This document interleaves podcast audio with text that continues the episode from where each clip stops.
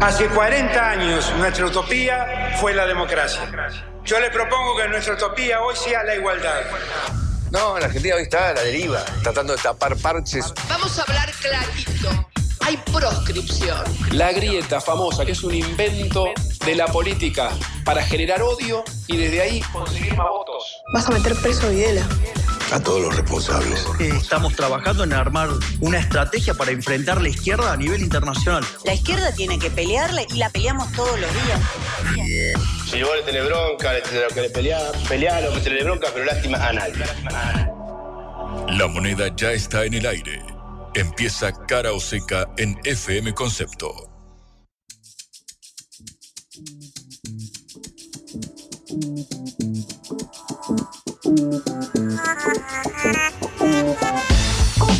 Amigos, amigas, muy pero muy buenos días. Bienvenidos, bienvenidas a Cara o Seca, Cara o Seca de verano, esta producción, este programa de la Agencia Internacional de Noticias Sputnik, diseñado, pensado, eh, esgrimido para intentar acompañarnos de acá en vivo hasta la una de la tarde desde Buenos Aires, desde Argentina, a todo el mundo a través de la Agencia Internacional de Noticias Sputnik, este programa liderado por Patricia Ali, que tiene a Johnny Valderrey en la operación, Augusto Vázquez en la eh, Augusto Macías en la eh, producción de este eh, programa. Mi nombre es Juan Lehmann y claro, tenemos un montón de cosas para charlar hoy al aire. Primero porque está bastante caliente la agenda informativa. Tenemos muchas cosas para charlar. En primer lugar, por supuesto, la noticia del viernes pasado que estuvo teniendo bastante repercusión durante todo el fin de semana, que es las novedades en la ley Omnius después de que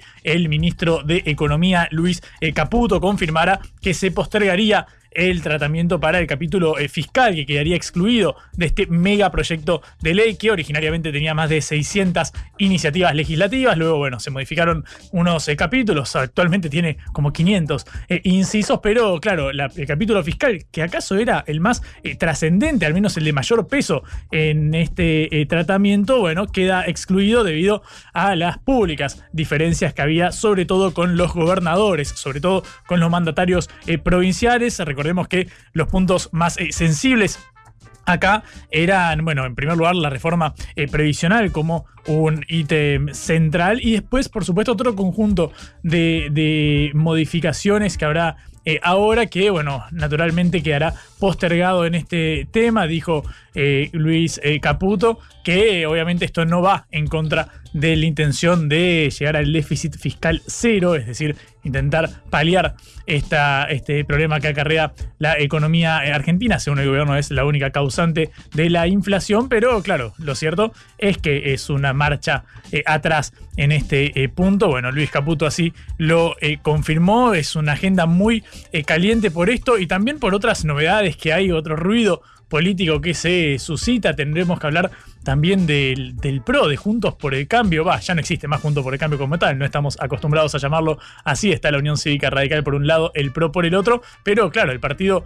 fundado por Mauricio Macri ya está camino a una posible elección eh, interna. Patricia Burrich, la actual ministra de eh, Seguridad, presidenta del eh, partido, bueno, eh, tiene intención de conducirlo, pero claro, salió una carta eh, pública de ciertos dirigentes del PRO pidiendo que Mauricio Macri vuelva a su conducción. En un ratito vamos a meternos de lleno en este tema también muy sensible. Por supuesto, claro, obviamente decimos que es una agenda caliente y casi que es en un sentido literal, porque vos habrás visto la ola de calor que se avecina para nuestro eh, país. Más de una decena de eh, provincias estarán afectadas, por supuesto también en el área metropolitana de Buenos Aires, máximas por encima de los 35, 36, 37 grados se esperan para esta semana, después de un veranito que te digo bastante que la zafamos, ¿eh? no estuvo tan pesado como podría haberlo estado, es cierto que hace varios días ya que no llueve, pero bueno, máximas de 29, 30, 31 grados son bastante tolerables,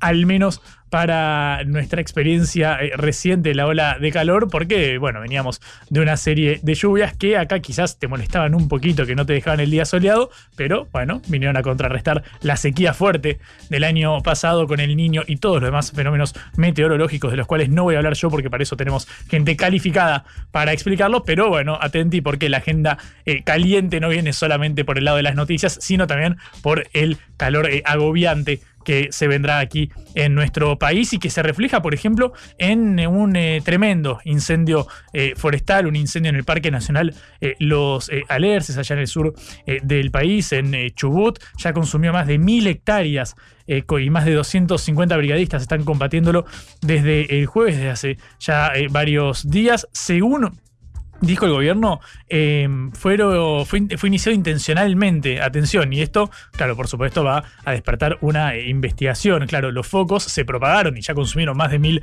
hectáreas porque, bueno, hubo fuertes vientos y las altas temperaturas y la falta de lluvias. Mirá, sí, todo no tiene que ver eh, con todo. Bueno, obviamente eh, en, este, en este momento están trabajando estos 250 brigadistas. Hay mucha preocupación, perdón, porque el humo lo que hizo es que bueno, tuviera que suspenderse el eh, apoyo eh, aéreo con eh, aviones hidrantes, helicópteros y demás. Así que bueno, estaremos prestando atención también a lo que sucede al sur del país. Y otra cosa que también está bastante caliente es la relación entre el gobierno eh, argentino de Javier Milei y su par colombiano, Gustavo Petro, que llamó a consultas a su embajador en nuestro país, Camilo eh, Romero. Después de las declaraciones de Javier Milei, en un ratito vamos a escucharlas si te las perdiste de la semana pasada, de fines de la semana pasada, en un medio eh, internacional, cuando Milei tildó de comunista asesino a Gustavo Petro. No es la primera vez, por supuesto, que se refiere en términos similares a otros eh, mandatarios de otros eh, países. Ya lo había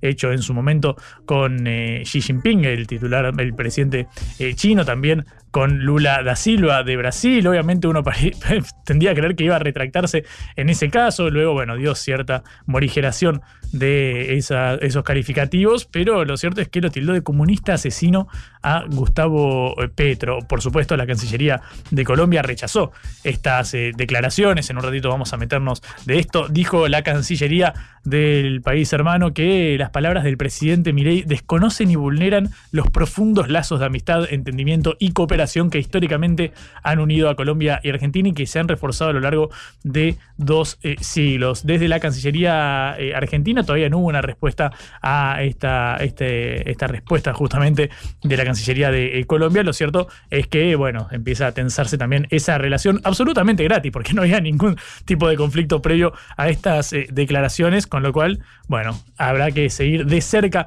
esto que está sucediendo entre Argentina eh, y eh, Colombia, por supuesto, también, como siempre, estaremos cruzando las fronteras, iremos a eh, la franja eh, de Gaza, lo que está sucediendo, por supuesto, con este sensible conflicto entre Israel eh, y Hamas, y los movimientos de ciertos países que empiezan a mirar de reojo a la ONU. La Organización de Naciones Unidas retiraron el apoyo para los refugiados palestinos. Por supuesto, esto hay que tratarlo con mucha delicadeza y eso es lo que haremos con una especialista, como corresponde y hacemos siempre cada día. Y claro, tendremos que hablar de plata, hay que hablar de la economía real, hay que bajar un poco porque si no nos quedamos mucho en la disputa eh, partidaria, la disputa palaciega sobre la ley ómnibus y el decreto de necesidad de urgencia y cómo van conciliando los intereses unos y otros y las modificaciones que hay en el proyecto. Pero claro, en el medio estamos con un enero altamente inflacionario. Las consultoras auguran que va a estar el número que arroje el primer mes del año por debajo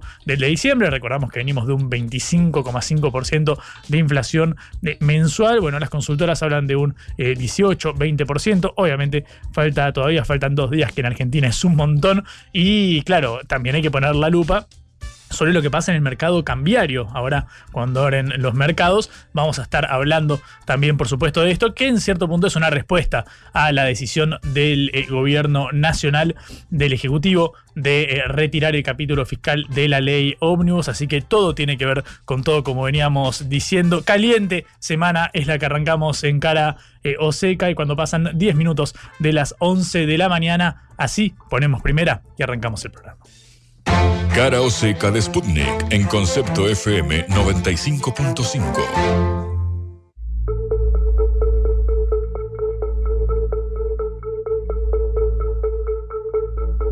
Como siempre, apenas arrancamos el eh, programa, tenemos la palabra del portavoz presidencial Manuel Adorni. Acaba de hablar desde la Casa Rosada. Escuchá lo que decía el vocero de Javier Milei. Cerca de quitar del debate de la ley bases el capítulo, el capítulo económico. Eh, por supuesto que este gobierno reafirma el camino hacia el déficit cero un compromiso que es absolutamente irrenunciable, ya lo he comentado en varias oportunidades, también el presidente y los diferentes ministros, ese es nuestro norte y no lo vamos a modificar. Entendemos que esto va a facilitar y allanar definitivamente el camino para la aprobación de la ley, ya no hay razón para que se siga, se siga retrasando. Eh, y había alguna duda, surgió alguna duda con respecto al anuncio que iba a pasar con la ley de ingresos personales lo que se conoce popularmente como la nueva ley de ganancias, también se retira de la, del debate, ¿no? Consideramos que está dentro del paquete de eh, modificaciones en, el área económica. En cuanto a la salida del eh, ministro Guillermo Ferraro, simplemente, bueno, el fin de semana se anunció a través de la oficina del presidente de la Nación eh, que por motivos personales en cualquier momento va a quedar formalizada la renuncia del ministro Ferraro. Y efectivamente, como también se comunicó, el presidente decidió avanzar con la fusión del área de infraestructura eh, y que quede incorporada dentro del, ala dentro del área del Ministerio de Economía, en virtud de seguir con nuestra coherencia de adecuar el presupuesto, los, los diferentes presupuestos a la realidad que vive la, Argentina. Eh, aprovecho para destacar algunas noticias que hemos tenido en materia económica. La primera quincena de enero se registró un aumento con respecto al mismo periodo, a los, a los mismos 15 días del año anterior. Se recibieron 33,5% más de turistas extranjeros, generaron para el país 312 millones de dólares y marcaron un aumento en términos de eh, cantidad de dólares que se gastaron en el país eh, de un 10,5%, repito, comparando la primera quincena de enero de este año versus la primera quincena de enero del año pasado.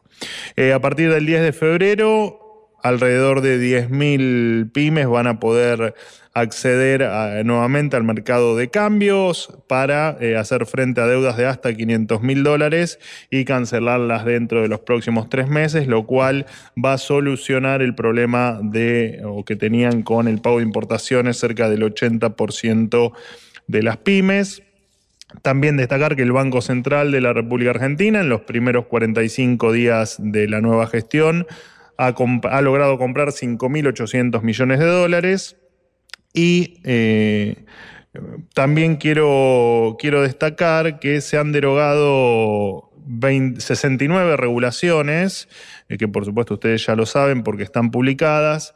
Eh, estas regulaciones le complicaban la vida a través de controles y, cuestiones burocráticas, aparte del sector privado, solo algunas extraje como para que, eh, para que entiendan de qué estamos hablando, pero básicamente eran normas vinculadas a la intervención en el proceso de información de, por ejemplo, cuotas de colegios, universidades de gestión privada, la obligación de frigoríficos de informar semanalmente precios y cantidades vendidas. Em, por ejemplo, bueno, se modificaron normas complementarias que tenía la ley de góndolas y de abastecimiento que ya habían sido eliminadas, así que se procedió también a eliminar efectivamente esas, esa normativa que no tenía ningún sentido. Em, se eliminaron regímenes informativos de precios máximos, precios cuidados y toda norma complementaria de precios justos. Eh, se eliminó el CIFERE, que era un sistema que establecía la obligación de informar etiquetas y rótulos de nuevos productos. Eh, el CIPRE, que era un, régimen informativo de precios y cantidades vendidas de bienes finales e, e, intermedios instaurado durante el gobierno anterior. Y otro montón de cuestiones que le complicaban sin ningún sentido la vida a los argentinos, especialmente a los que todos los días abrían su negocio y trataban de sobrevivir. Así que bienvenido sea, bienvenido sea esto. Bueno, quedo abierto a las preguntas. Gracias. Hasta ahí las declaraciones de Manuel Adorni, el vocero presidencial de Casa Rosada, por supuesto, refiriéndose a lo que comentábamos recién. Ahora vamos a escuchar algunas de las voces que hacían a este métier, que es la eliminación del capítulo fiscal eh, de la ley eh, Omnius. Vamos a eh, recorrer algunas de las repercusiones que ha tenido esto. También se refirió, claro, a la renuncia, a la salida de Guillermo Ferraro, el otrora ministro de Infraestructura, cartera que será absorbida por el Ministerio de Economía, por Luis Caputo, como él mismo lo confirmó en la conferencia de prensa, y también destacando el aumento de turistas extranjeros, el famoso turismo receptivo como fuente de dólares, dijo Adorni que 33% más eh, turistas de eh, extranjeros en comparación con el mismo mes del año eh, anterior. Vamos a escuchar la voz de Luis Caputo sobre el anuncio de eliminar estas modificaciones de materia fiscal vinculadas a la recaudación impositiva y también al gasto, como tenía su capítulo más sensible en el tema de la reforma eh, previsional y los eh, aumentos para los jubilados. Escuchar lo que decía el ministro de Economía. Hemos decidido retirar el capítulo fiscal de la ley de bases, de manera de facilitar y acelerar su aprobación. Creemos que, como dije, esto va a, de alguna manera, acelerar los tiempos, facilitar la, la, situación de muchos legisladores, gobernadores que naturalmente estaban defendiendo los intereses de sus provincias. Bien, naturalmente estaban eh, defendiendo los intereses de sus provincias. Eso dice Caputo con un eh, tono más bien conciliador. Claro, todavía no se logró aprobar la ley ómnibus. El oficialismo busca que se sesione mañana al eh, respecto. La idea sería tenerlo para ya estos días, esta, una de las leyes fundantes del gobierno de Javier Milei. Si bien, por supuesto, deja de lado quizás el, capítulo más sensible, el apartado más sensible, que es justamente el referido al capítulo fiscal. Bueno, Martín Menem, el presidente de la Cámara de eh, Diputados, que está en el ojo de la tormenta, porque, claro, le atribuían a él las demoras, la responsabilidad en las demoras que hubo para destrabar la ley eh, Omnius con, bueno, cumbres con distintas eh, autoridades de la libertad avanza. Bueno, el presidente de la Cámara Baja, Baja perdón, explicó por qué retiraron este capítulo sensible. Era, era, uno de los puntos neurálgicos de que donde había más, más disenso y no se lograba no se lograba un, un acuerdo más convincente digamos. Entonces se ha decidido apartar esa parte que seguramente en el recinto se va a proponer eso y, y luego seguiremos tratando el resto de la ley que es muy importante, o sea, no es este, todo el tema regulatorio y, y demás cuestiones que van a que van a agilizar la economía que está trabada, no solamente por el tema inflacionario, sino también por todas las trabas que tiene el, el normal funcionamiento desde el punto de vista regulatorio que nos ha, eh, no nos ha permitido poder hacer crecer la economía hace 13, 14 años.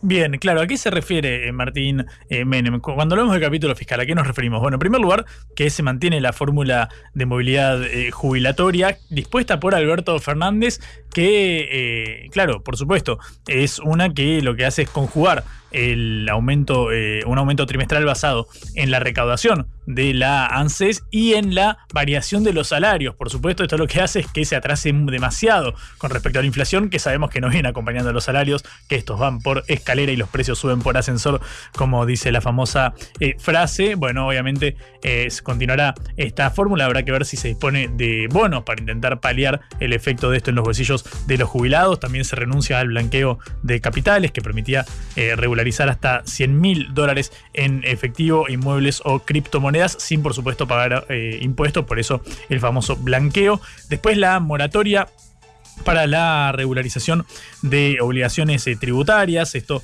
para quienes, bueno, estaban en deudas ahí con el Estado, después por supuesto, el anticipo de bienes eh, personales para por los próximos cuatro años y esta baja gradual que habría en las alícuotas de este impuesto, que es de los más progresivos que tiene el sistema eh, tributario, porque bueno, lo que se graba es la riqueza, luego el impuesto a las ganancias, que atención, porque acá también había un reclamo de los gobernadores para que sí saliera el capítulo de ganancias. Obviamente los gremios protestaban, sobre todo los de más altos ingresos, porque se reducía el mínimo no imponible hasta los salarios brutos de 1.350.000 eh, pesos, es decir, bueno, este, esta había sido la medida que había dispuesto Sergio Massa en plena campaña electoral, hay que decirlo, bueno, en este caso, la idea era reintroducir este impuesto, pero como parte de esta negociación con los bloques eh, opositores se cedió en este punto. Y luego el capítulo de las retenciones, que este sí era muy resistido por los gobernadores, acaso uno de los puntos más eh, importantes en esta relación con las provincias y con la Cámara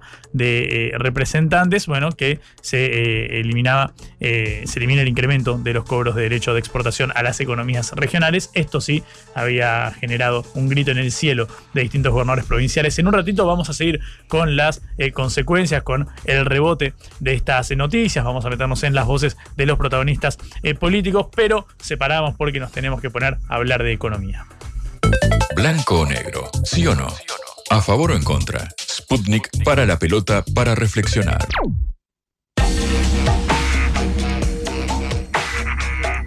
21 minutos pasan de las 11 de la mañana y es un placer recibir en cara Oseca a Leandro Mora eh, Alfonsín, economista, consultor, que tiene la gentileza de atendernos. Leandro, ¿cómo estás? Buen día. Juan Leman te saluda. Hola Juan, ¿cómo andas? Todo bien. Em, Leandro, me interesa ir primero a lo más eh, inmediato, que es, eh, bueno, después de que se dejara de lado el capítulo fiscal de la ley Omnius, había mucha incertidumbre sobre lo que suceda con los eh, mercados, con lo que suceda con el programa de gobierno, sobre todo de la libertad avanza. ¿Cómo estás viendo estos lineamientos generales? ¿Qué efecto crees que puede generar? Particularmente me preguntás por las novedades del viernes. claro, este, efectivamente, el efecto de estas noticias. del debate.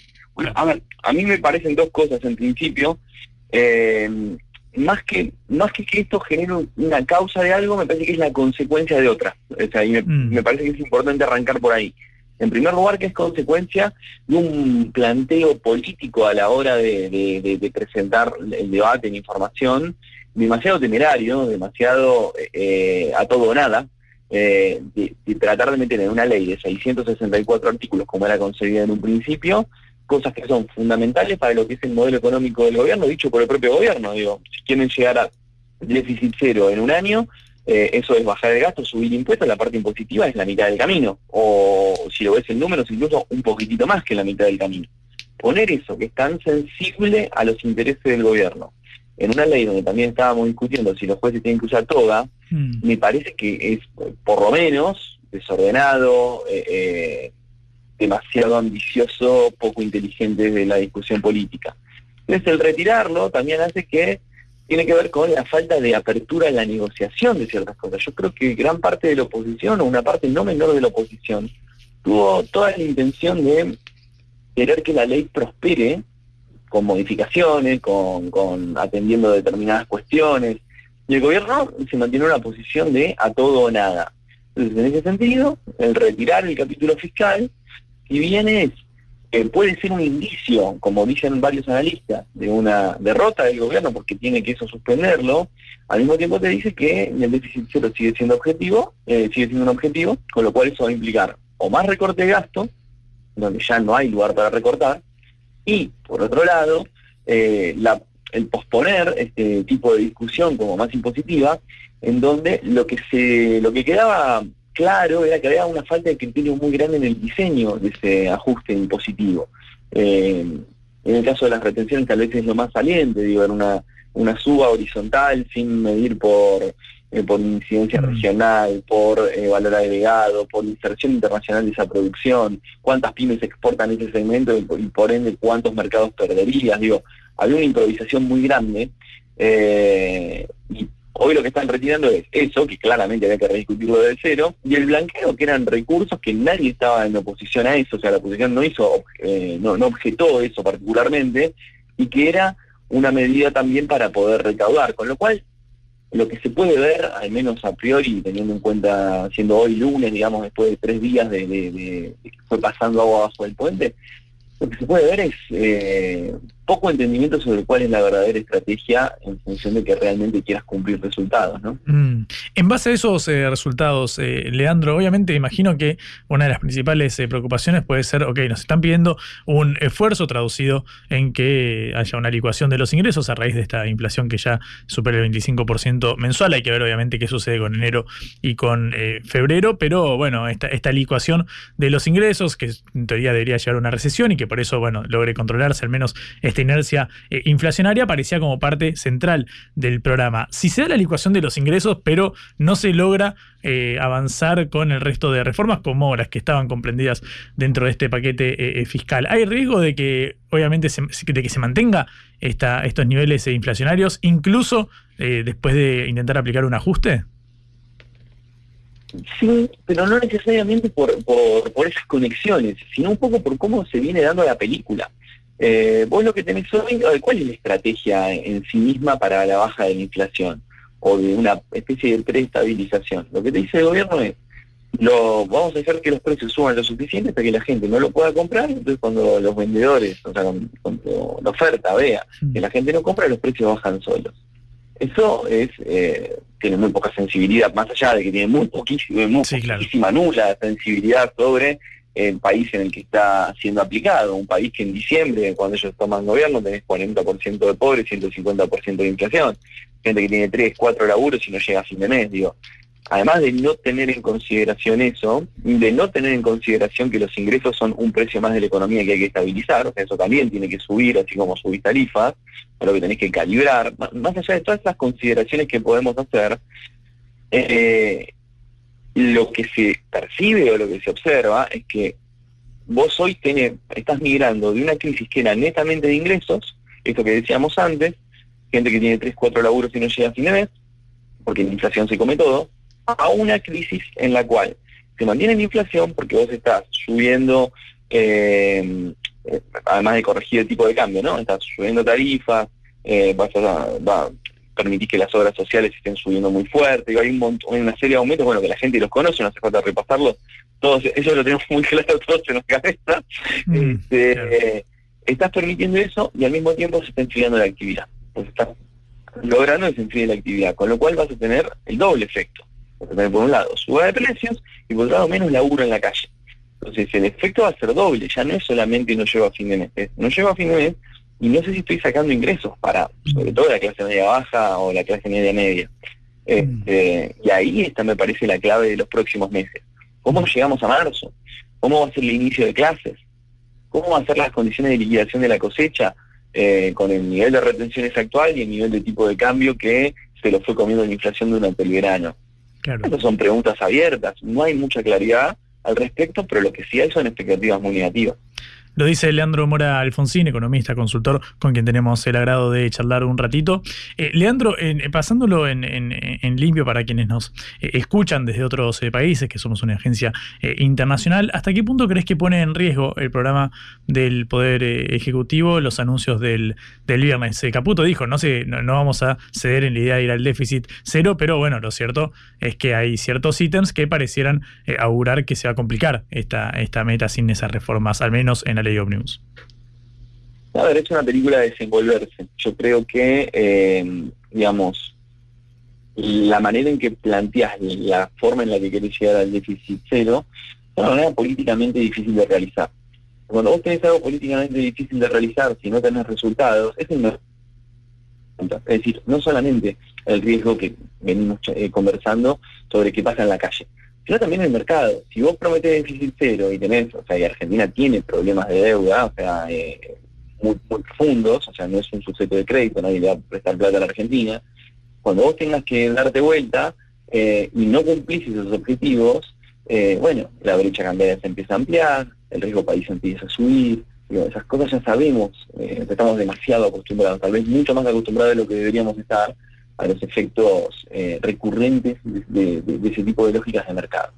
Mm. Eh, entonces, en ese sentido, eh, la viabilidad política de la forma en la que se presentan los ajustes no es una pregunta menor, es una pregunta que han traído emisarios internacionales en sus visitas a la Argentina, y es algo que está latente con un signo de interrogación gigantesco arriba, gigantesco y en rojo.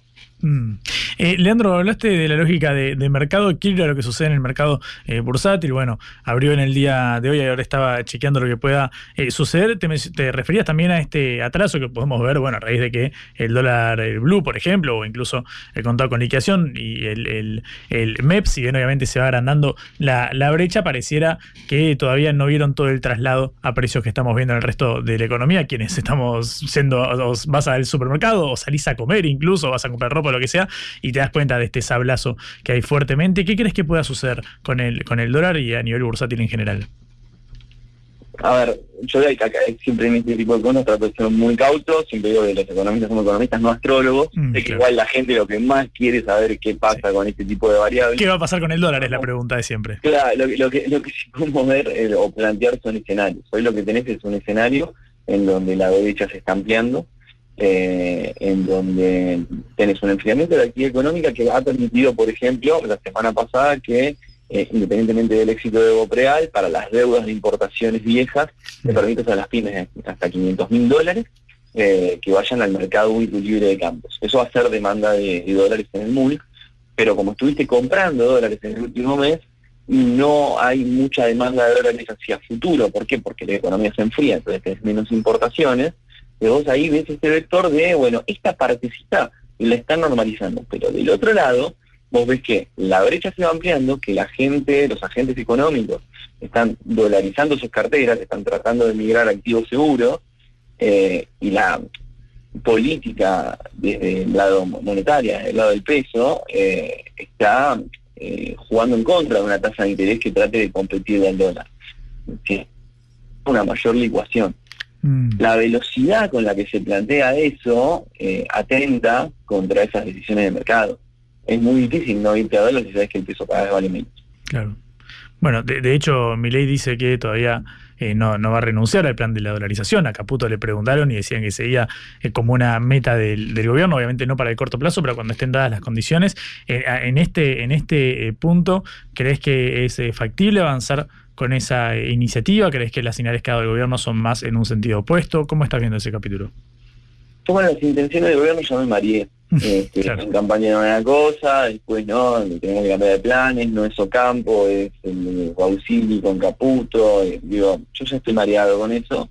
Eh, lo que sí creo es que cualquier tipo de intento de dolarización más cerca o más lejos en el tiempo sería no dañino, sería absolutamente perjudicial en términos escandalosos para la economía argentina. Argentina es un país eh, de desarrollo medio con 50 millones de habitantes, con múltiples sectores económicos, digo, no, somos una islita en la que si vos dolarizás porque lo único que haces es vivir de turismo, bueno, digo, no hay mayor consecuencia en el corto plazo. Eh, digo, eso sería una idea pésima, una idea pésima eh, me parece que tiene que ver con ciertas cuestiones muy dogmáticas respecto de... Eh, no te asegura que la inflación baje incluso, se puede llegar puede llegar a traer aparejado eso una estabilidad de precios, pero a costa de una actividad económica que como no puede generar las divisas necesarias para sostener la dolarización, estaría no en el, piso, más abajo del piso. Eh, lo mismo con esta política de licuación de ingresos y de retraso de los ingresos. Eh, vos tal vez en marzo del 2025, en abril del 2025, tengas un nivel de inflación más bajo. La pregunta que tenés que hacer es qué economía vas a tener en el medio, qué nivel de desocupación, qué nivel de pobreza, qué nivel de actividad, cuál es el costo de eso. No son preguntas menores y no se están respondiendo.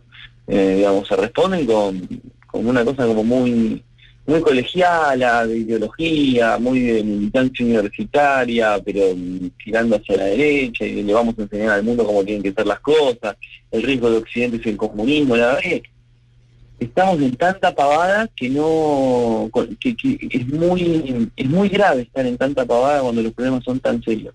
Mm. Es eh, Leandro Mora eh, Alfonsín, economista, quien nos dice esto. Leandro, dos últimas eh, preguntas. La primera, yendo a los, a los ingresos directamente, para quienes nos están escuchando, imagino que bueno, es uno de los capítulos más, más sensibles.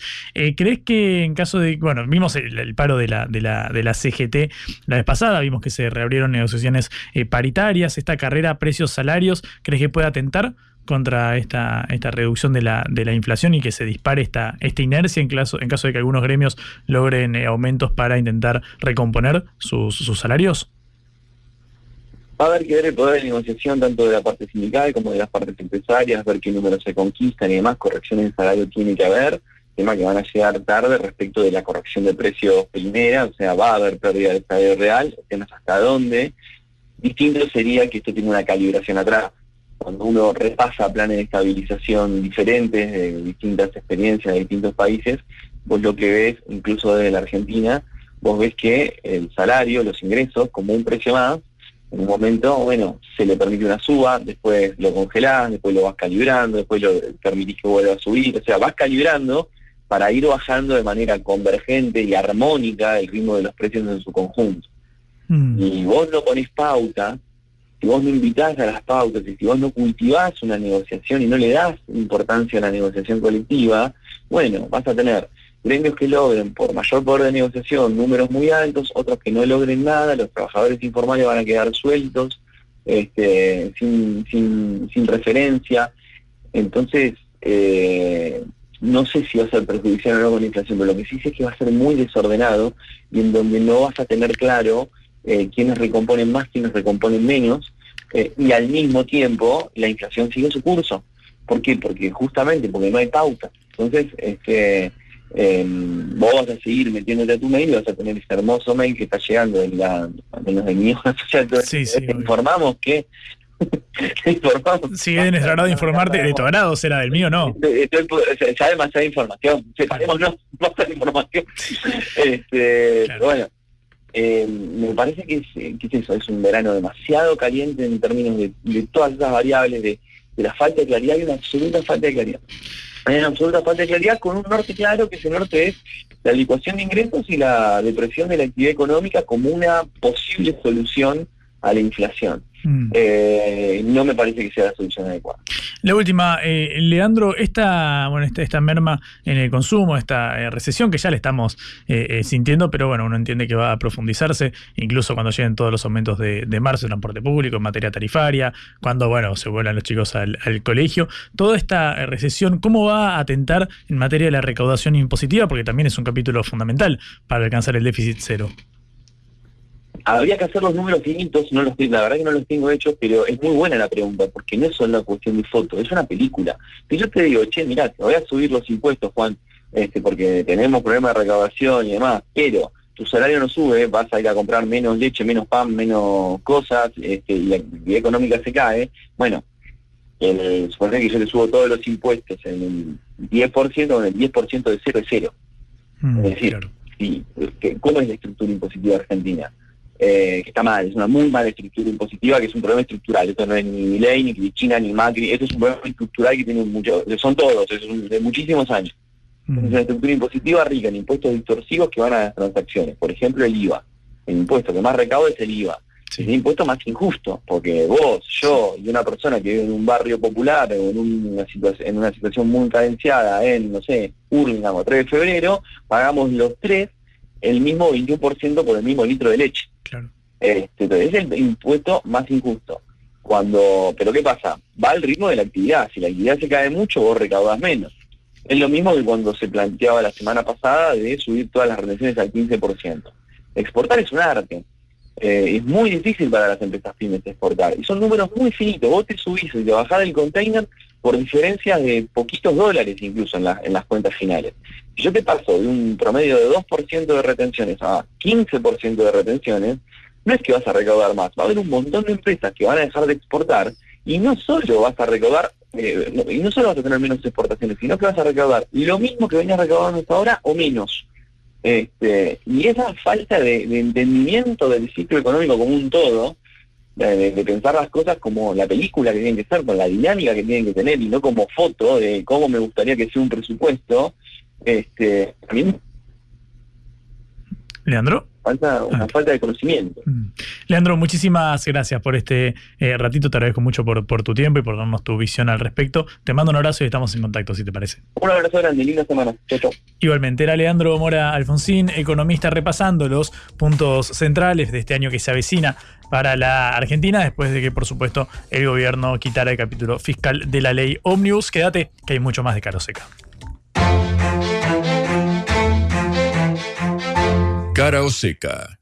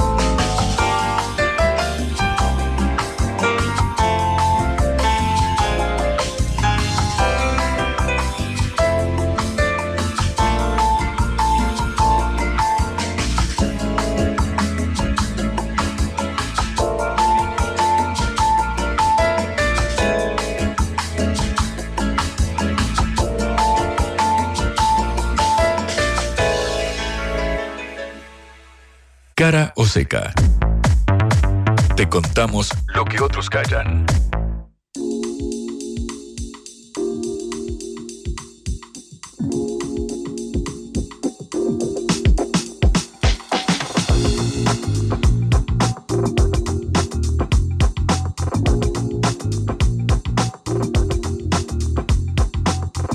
Dieciocho minutos nos separan de las 12 del mediodía. Seguimos acá en Cara Seca en vivo hasta la una de la tarde de Argentina al mundo. De Argentina desde Buenos Aires y sobre todo desde el centro porteño, que atención puede ser eh, justamente escenario de una mayor eh, tensión porque organizaciones sociales ya están eh, preparando reclamos para el día eh, de eh, mañana, movilizaciones eh, también contra la ley Omnibus, pese a que se quitara este capítulo fiscal. Reclaman también, por supuesto, el hecho de que vuelvan a girarse recursos para los comedores populares, que era una de las banderas que esgrimían acá las organizaciones sociales que participaron de la marcha de la semana pasada de la CGT, de la Confederación General del Trabajo, el miércoles pasado, cuando fue el primer paro, la primera huelga general contra el gobierno de.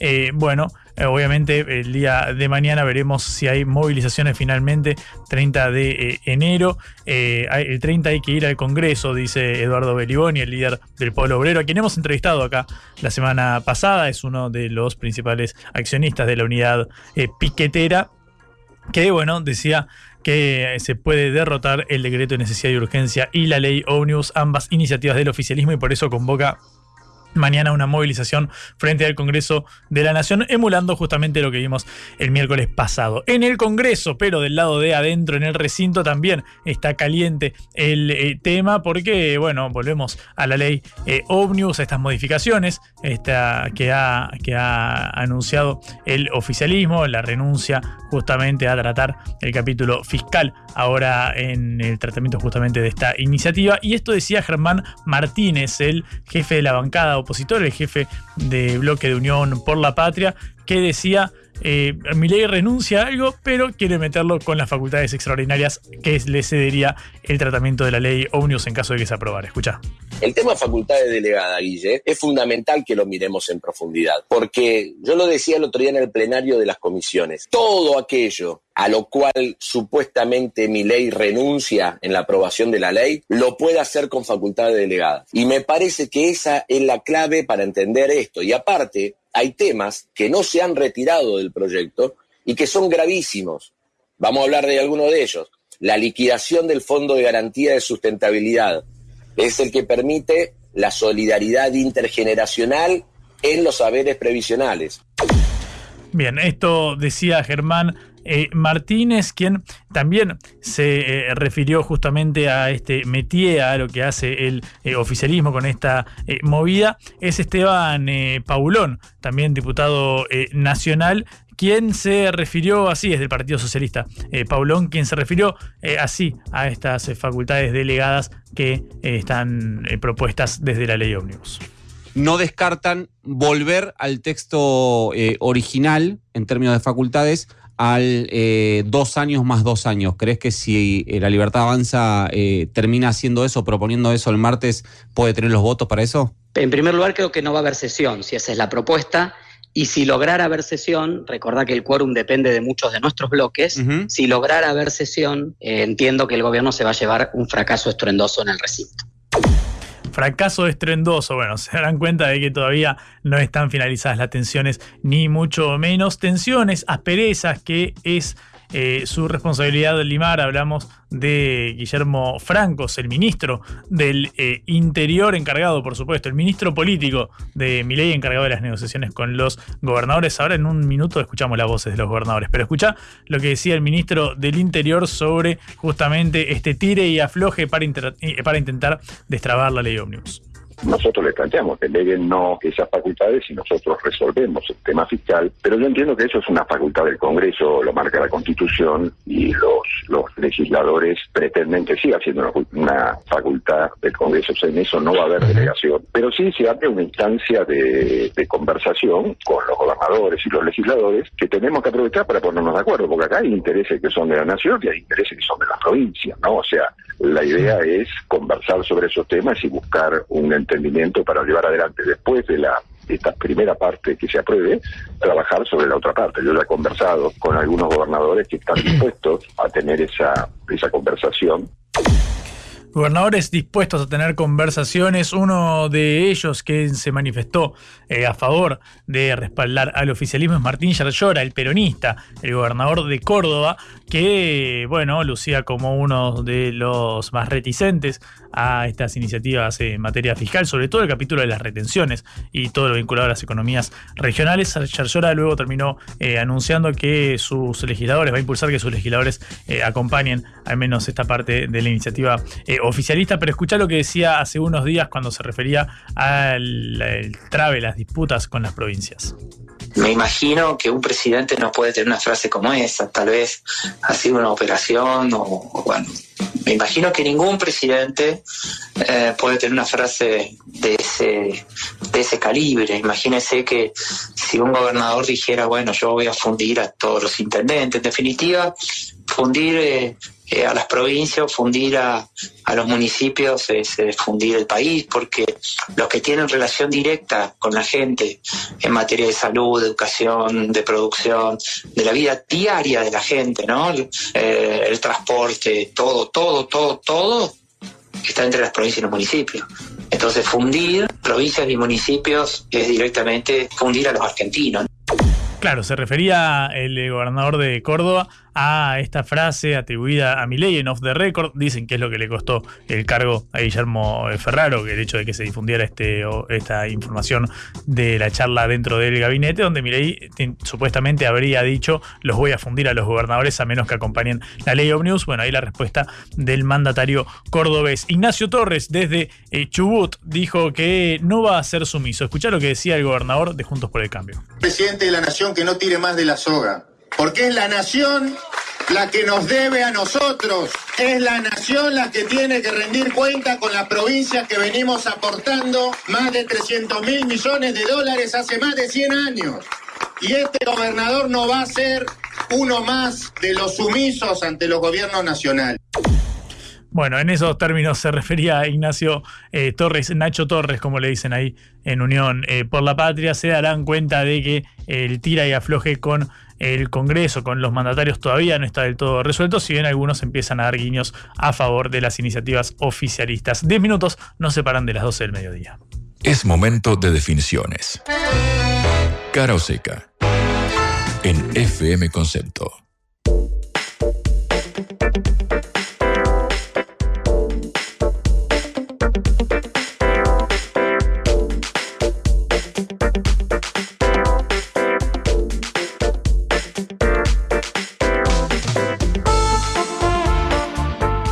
Minutos pasan de las 11 de la mañana, nos metemos de lleno en el diálogo parlamentario y para eso vamos a hablar con Mario eh, eh, Barleta, diputado nacional de la Unión Cívica Radical, que tiene la amabilidad, la gentileza de atendernos. Mario, buen día, ¿cómo estás? Juan Leman te saluda acá en Caroseca. ¿Qué tal? Muy buenos días, un gusto. Igualmente. Eh, Mario, con estas eh, modificaciones eh, impulsadas por el oficialismo, el hecho de que no se trate de capítulo fiscal ahora con la ley Omnibus, ¿cuál es tu visión respecto al proyecto? Bueno, una vuelta a analizar no solo lo que anunció el ministro en, la, en, la, en la conferencia que dio el día viernes, sino que continuó continuó el Poder Ejecutivo eh, realizando algunas este, modificaciones. Eh, un ejemplo, eh, eliminó totalmente las cuestiones vinculadas a la reforma electoral. bueno, y así hay unas cuantas. Esto llevó a que, bueno, se haya trabajado durante el fin de semana nuevamente y habrá que ver, habrá que ver qué es lo que termina quedando. El radicalismo desde el inicio tuvo una posición de mm, salirse, como siempre lo hace, ¿no? De los extremos.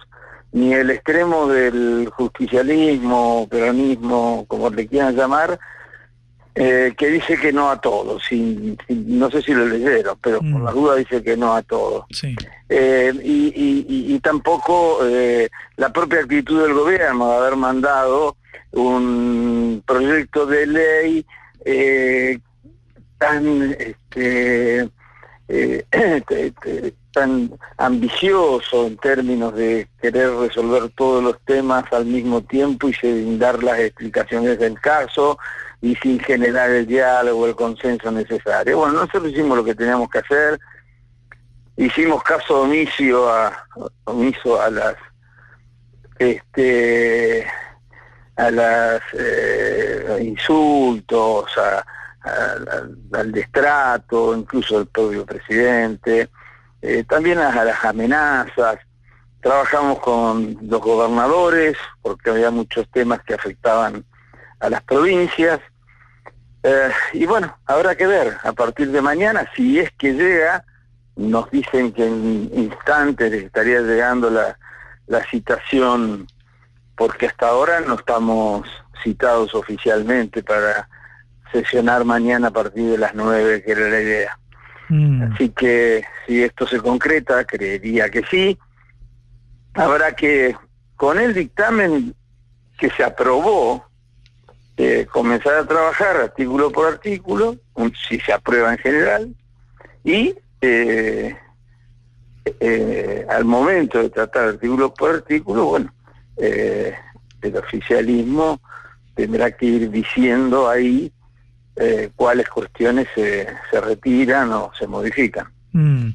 Es decir, que todavía no está saldado eh, ese, ese debate como para que ustedes acompañen eh, el, el proyecto en general. En general, sí. Lo que no quiere decir, vuelvo a insistir, primero se tiene que votar en general.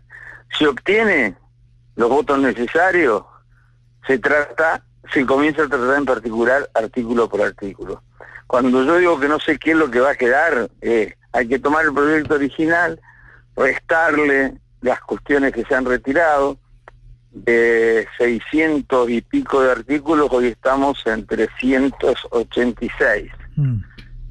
De esos 386 hay disidencias por parte del radicalismo, que apoyó en general, pero plantea disidencias.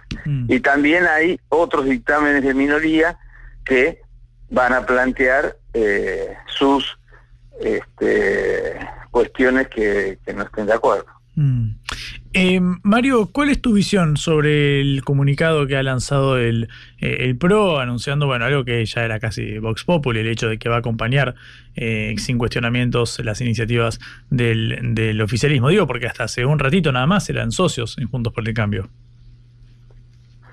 No, no, no éramos socios, este, somos dos bloques separados, más allá que tenemos un antecedente y hemos trabajado de forma conjunta.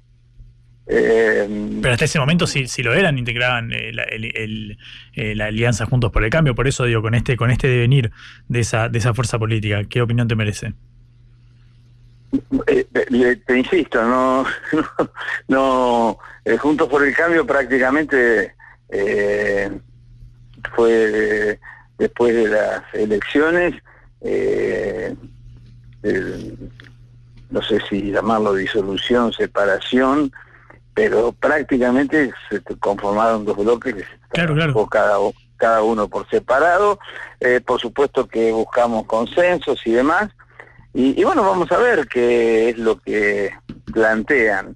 Eh, cuando nosotros con ellos nos reunimos y vimos las disidencias, es decir, cuestiones que no estábamos de acuerdo, eh, teníamos varias coincidencias en las disidencias. Mm. Este, bueno, verán, si ahora plantearon aprobar todo, habrá que preguntarles este, por qué cambiaron de idea en algunos temas o, o les ha parecido eh, suficiente eh, eh, el planteo que ha hecho el gobierno. Mm. Ese Mario Barleta, diputado nacional de la Unión Cívica eh, Radical. Me meto en, el, partido, ahora en, tu partido.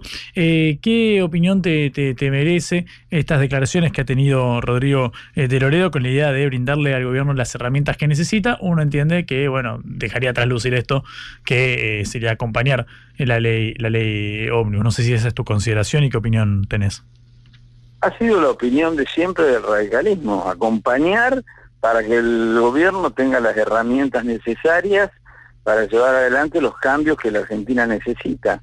Por supuesto, no acompañar a aquellas cuestiones que por un lado pueden ser importantes pero no son urgentes y generan confusión. Eh, a ver, un ejemplo, ahora lo terminaron sacando. Pero en su momento el tema de la reforma electoral, ¿a vos te parece mm que estuviésemos discutiendo si a una provincia le correspondía un diputado más, un diputado menos, cuando tenemos más de la mitad de la, de la Argentina pobre, este, problemas inflacionarios.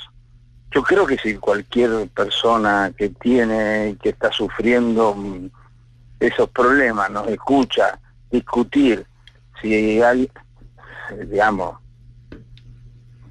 me da vergüenza ajena. Mm o discutir cómo se tiene que vestir un juez.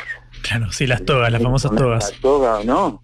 O las cuestiones incluso vinculadas a cuestiones de cultura, que yo entiendo que hay que analizarlas porque hay cosas que no están bien y hay que modificarlas, pero no podemos estar, este, además con una actitud del gobierno de no recibir a las organizaciones de la sociedad.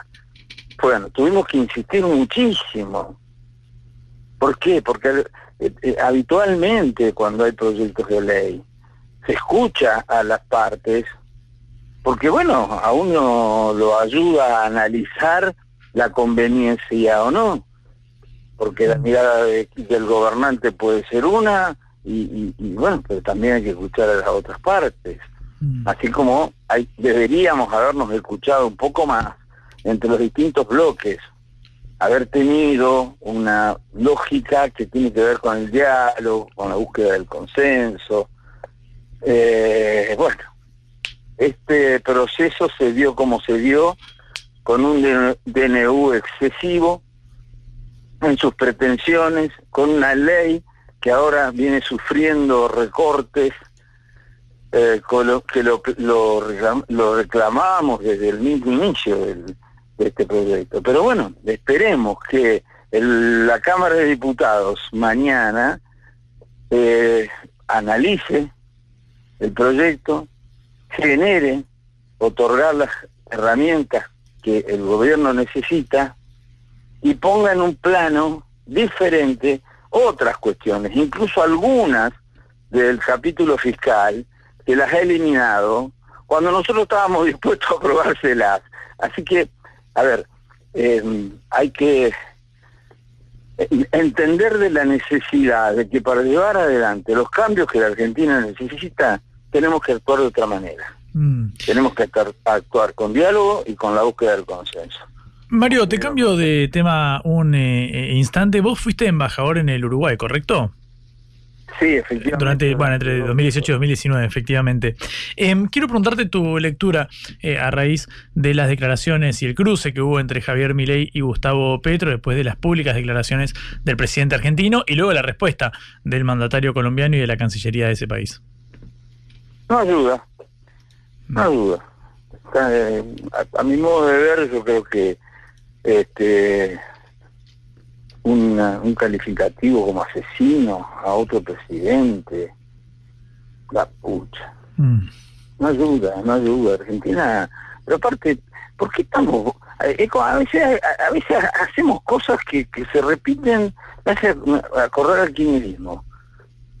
Este, ¿En qué sentido? tan, en el sentido que, que el- todo el kirchnerismo fue eh, cerrarnos cada vez más, alejarnos del mundo, y, y precisamente Milei planteó todo lo contrario. Y ahora, ¿qué es- ¿cuál es la pelea de Argentina? El, conte- el concierto y el contexto internacional y el posicionamiento de los más de izquierda, de los más de derecha, de los más de... Pero por favor, concentrémonos en resolver los problemas nuestros y busquemos aliados en todo el mundo, fuere del partido o de la ideología que fuere, para generar inversiones. Por un lado, en el proyecto este de la ley Ómnibus se presenta un programa que es interesante para alentar grandes inversiones. ¿Cómo vamos a alentar grandes inversiones si el- ese gran inversionista es de un país al que le decimos barbaridades? o- yo no sé, eh, tengo otra manera de, de ver la política y, y- y creo que tanto los, eh, eh, eh, Milei re- repite hacia los propios diputados con los que necesita tener acuerdos y consensos diciéndonos que somos coimeros, diciendo cualquier cosa. Eh, Él tiene que acordar. Y ahora también con países extranjeros. ¿Cuál es el objetivo? A ver, eh, eh, la, la, tarea, la actitud de un gobernante no es en vano. Busca un objetivo. ¿Cuál es el objetivo de insultarnos a los diputados que tenemos que acompañar?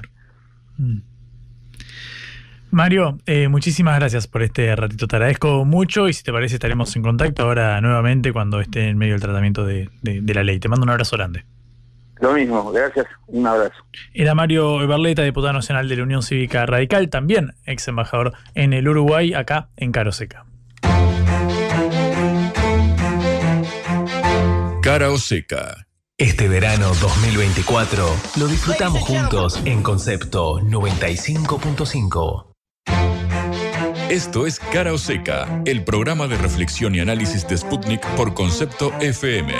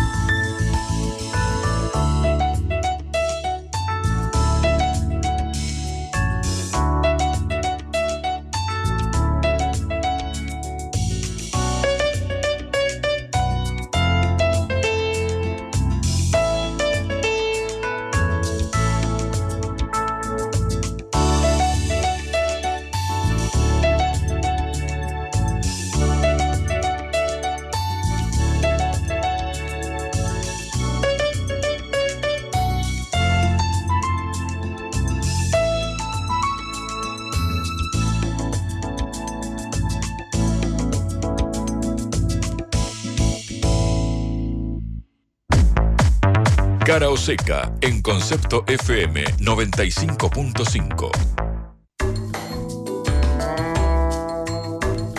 Ocho minutos pasan de las 12 del mediodía, segunda hora de cara o seca en este eh, lunes de enero, lunes de verano, cuando se cierne sobre nosotros una ola de calor tremenda para todo el país, pero sobre todo para estas 11 provincias, 11 localidades que estarán afectadas, al menos acá en Buenos Aires, en el área metropolitana, se esperan temperaturas por arriba de los 36, 37 grados desde el día eh, miércoles. Por ahora tenemos unos sólidos 29 eh, grados tolerables. Por ahora estamos acostumbrados a estas temperaturas, la verdad, en enero, pero claro, cuando se pone por encima de los 35, ahí ya viene el alerta roja emitida por el Servicio Meteorológico Nacional. Hay una alerta roja vinculada a otro tema que me pareció muy interesante para, para charlar. Quizás en algún momento hablemos con algún especialista al respecto, porque la ciudad de Nueva York declaró a las redes sociales como una amenaza para la salud mental de los menores. Hemos hablado mucho de este, de este tema de la salud mental de los más chicos. Acá en Argentina,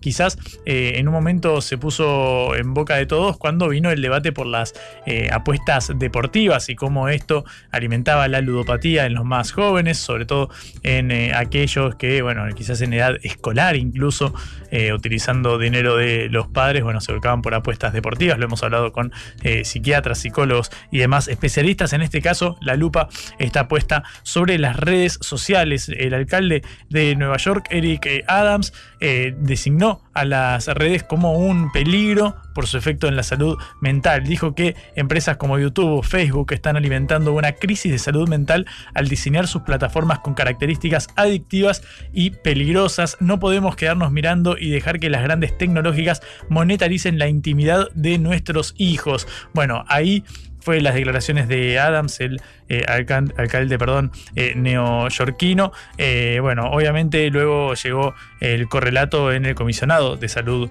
de la ciudad de Nueva York, Ashwin Basan, que dijo que están emitiendo un aviso del comisionado de salud designando oficialmente a los medios sociales como un peligro de crisis de salud pública para la ciudad. Bueno, es bastante duro este, este comunicado lanzado por Nueva York, según un informe del Departamento de Salud mental, el 77% de los alumnos de secundaria, atención, 77% de los alumnos de secundaria pasan más de 3 horas frente a la pantalla en tiempo neto, 3 horas por día pegado al teléfono viendo redes sociales. Obviamente alguno también se podrá identificar, yo creo que debo andar por números eh, por ahí también, pero claro, se trata de, niños, están en edad de escolar, es todo mucho más sensible en este caso. En 2021 un estudio demostraba que el 38% de los alumnos tuvo sentimientos de desesperación que le llevó a cesar sus eh, actividades habituales. Bueno, afortunadamente estamos hablando más de salud mental en estos momentos. Desafortunadamente se trata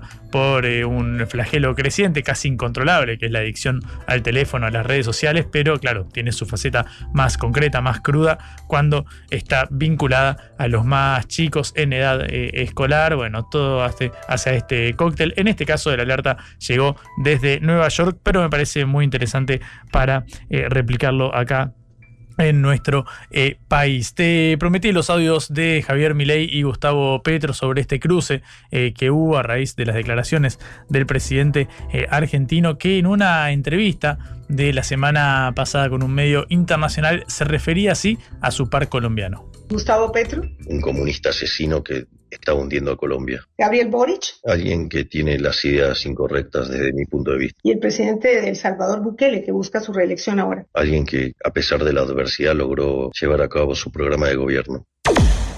Bueno, eh, durísimo, la verdad no fue con el mismo tenor eh, para Bukele ni para Gabriel eh, Boric, pero claro, obviamente es bastante fuerte el, hecho que trate de comunista asesino a un presidente encima de la región. a quien puede ser un, aliado.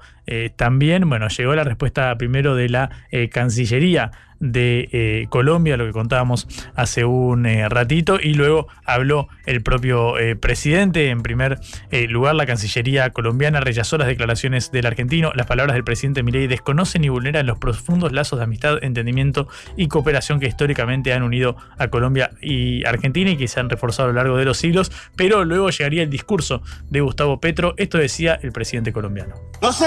Porque nos atacan de comunistas, de socialistas, que el Estado sea el dueño del medio de producción. Claro, lo que nos atacan no tienen ni idea qué es comunismo y qué es socialismo. De paso, informo. Socialismo es el modo de producir a través del cual el Estado es dueño de los medios de producción. Punto. Pues eso no es lo que estamos buscando nosotros. Nosotros creemos y queremos que los medios de producción estén en manos del pueblo, no del Estado. Por eso el puerto debe ser una concesión a las cooperativas de la gente que trabaja la pesca. Y por eso el muelle en Buenaventura debe ser de las cooperativas genuinas de pescadores de Buenaventura, no de cooperativistas de mentiras Bien, ahí obviamente algo más eh, leve la respuesta del presidente colombiano, rehusando básicamente una escalada, al menos en esta eh, tensión. Seguimos en el plano internacional cuando pasan 14 minutos de eh, las 12 para viajar directamente a Gaza. Obviamente es un tema muy sensible del conflicto entre Israel y Hamas, sobre todo a raíz de toda esta polémica suscitada al respecto a la agencia de las Naciones Unidas para los Refugiados de Palestina en Oriente Medio, por esta noticia de que ciertos países han dejado de financiar a la agencia de la, de la ONU eh, a raíz de un presunto eh, vínculo o participación entre el eh, terrible ataque de, octubre de Hamas a Israel. Sobre esto queremos hablar con una especialista que es Melissa Trada, analista internacional, a quien tenemos la gentileza y sobre todo el gustazo de recibir en Caroseca. Melissa, ¿cómo estás? Buen día. Juan Leman acá en Caroseca. Hola, un gusto, ¿cómo andan? Muchísimas gracias por atendernos, Melissa. En primer lugar, quiero preguntarte qué es lo que ha sucedido y qué repercusión puede tener esta noticia del cese de financiamiento de estos países. Bueno, sí, como vos decías, em, la noticia hoy es el de financiamiento de varios países eh, de la UNRWA, que es la Agencia para los Refugiados Palestinos. Esta es una agencia que se creó directamente después de la creación del Estado de Israel porque la creación del Estado de Israel condujo también al desplazamiento y a la expulsión de más de 750.000 palestinos de sus tierras. Desde ese momento hasta hoy, la agencia lo que ha hecho es básicamente dar asistencia humanitaria a todos los refugiados palestinos y nos encontramos ahora con la noticia de que en el peor momento posible, los países que ponen más dinero para que esta agencia funcione han decidido suspender temporalmente los fondos. Mm. ¿Por qué ocurrió esto? Bueno, porque hubo una denuncia, una denuncia que casualmente se dio a conocer justo después de que la Corte, Internacional de Justicia determinara que hay evidencia para estudiar que quizá Israel está cometiendo un genocidio en Gaza. Mm. Justo, justo después de eso, eh, sale a la luz esta noticia que dice que eh, alrededor de 12 miembros de la UNRWA, de esta agencia eh, para los refugiados palestinos, tendrían algún vínculo supuesto con el ataque que cometió Hamas hacia la población israelí ese 7 de octubre. No tenemos evidencia, eh, no hay nada a la luz todavía. Se dice que esa porque esa información, la fuente de esa información fue el ejército israelí, que dice haber obtenido esa información de parte de, de interrogatorios a prisioneros.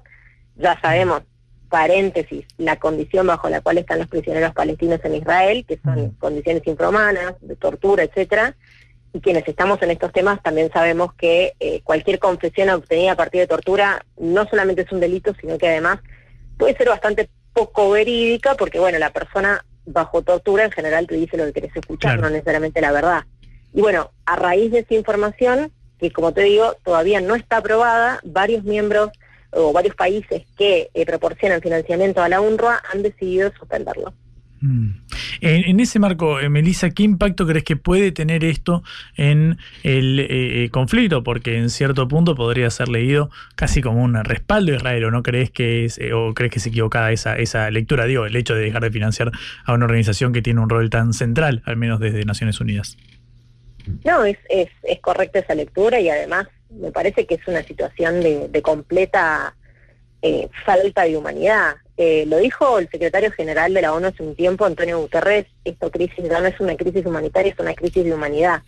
Eh, y me parece que es exactamente eso porque, como te decía primero, es bastante dudosa la acusación, es bastante dudoso el momento en que sale a la luz la acusación, pero supongamos que es real, ¿no? Estamos hablando de una acusación a 12 miembros de la UNRWA la UNRWA es un organismo que emplea a 13.000 trabajadores. Imagínate, si vos estás castigando el financiamiento de la principal fuente de ayuda humanitaria y de asistencia humanitaria en este momento, además, de guerra, de desplazamiento, de todo lo que ya sabemos de lo que está pasando en Gaza, esto es claramente un castigo colectivo al pueblo, porque vale recalcar que la UNRWA apenas se dio a conocer esta información, primero desvinculó a los trabajadores acusados y segundo abrió una investigación sobre el tema. O sea, no es que la UNRWA no tomó cartas en el asunto.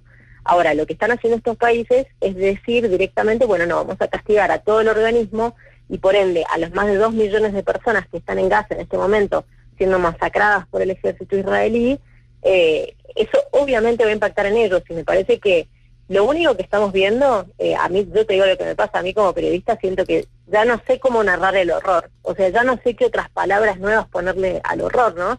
Esta gente está encerrada en una cárcel, está viviendo una cacería dentro de un territorio del que no puede escapar. Ahora se suma que las condiciones climáticas, acá estamos en verano, por supuesto allá es invierno, está lloviendo fuertemente, la gente está durmiendo en carpas inundadas, no tienen hospitales, hay miles de historias, no sé, de médicos que le han tenido que amputar una pierna a una chica en la propia casa sin anestesia. O sea, todo ese horror es el que estamos viendo en Gaza y a eso se suma que ahora la principal fuente de asistencia humanitaria para esa gente ni siquiera va a poder trabajar porque no le están dando los recursos necesarios para hacerlo. Mm. En el horizonte de, corto plazo, eh, en Melissa, ¿cómo crees que puede avanzarse hacia una potencial resolución del conflicto? Hemos visto, bueno, estas semanas de intercambio de, rehenes o prisioneros que hubo en el último tiempo, luego de esa, de esa pausa, el restablecimiento de las, de las hostilidades. ¿Cómo crees que puede llegar a finalizar este conflicto que, por supuesto, es, es muy complejo y por eso te, te convocamos para que analices? Sí, yo creo que, bueno, obviamente la urgencia es un cese al fuego, ¿no? Más allá de, que la resolución de, todo lo que viene sucediendo entre estos dos pueblos eh, son palabras mayores porque implica que algún día van a tener que sentarse los dos pueblos, ojalá en pie de igualdad, eh, a resolver su situación, a pensar si quieren vivir juntos en un solo estado, si quieren eh, que exista un estado al lado del otro. Bueno, eso es algo que parece casi utópico en este momento a veces los momentos de más tensión de todas maneras abren la puerta después del horror a ese paso, ojalá. Eh, a mí me parece que el problema es que lo que ahora vemos es, por un lado, tenés eh, obviamente a una agrupación como Hamas, que es una agrupación que utiliza la fuerza eh, como método para, para conseguir sus fines, y por otro lado tenés a la extrema derecha gobernando en Israel. hablar de que los extremos se sienten a negociar parece bastante duro. Eh, lamentablemente ahora no queda otra opción. El problema principal, te diría, en este momento, la encrucijada en la que están, es que eh, jamás está dispuesto a liberar a los rehenes que quedan. Como vos bien decías, eh, hace un tiempito tuvimos una tregua de una semana más o menos, donde lograron un intercambio de rehenes por prisioneros palestinos que tiene Israel eh, bajo condiciones dudosas, es decir, gente que, que detiene en, condiciones de lo que ellos llaman detención administrativa, bajo ningún cargo específico, eh, pero quedaron un poco más de 130 rehenes israelíes que están todavía en Gaza, eh, porque esa tregua se rompió.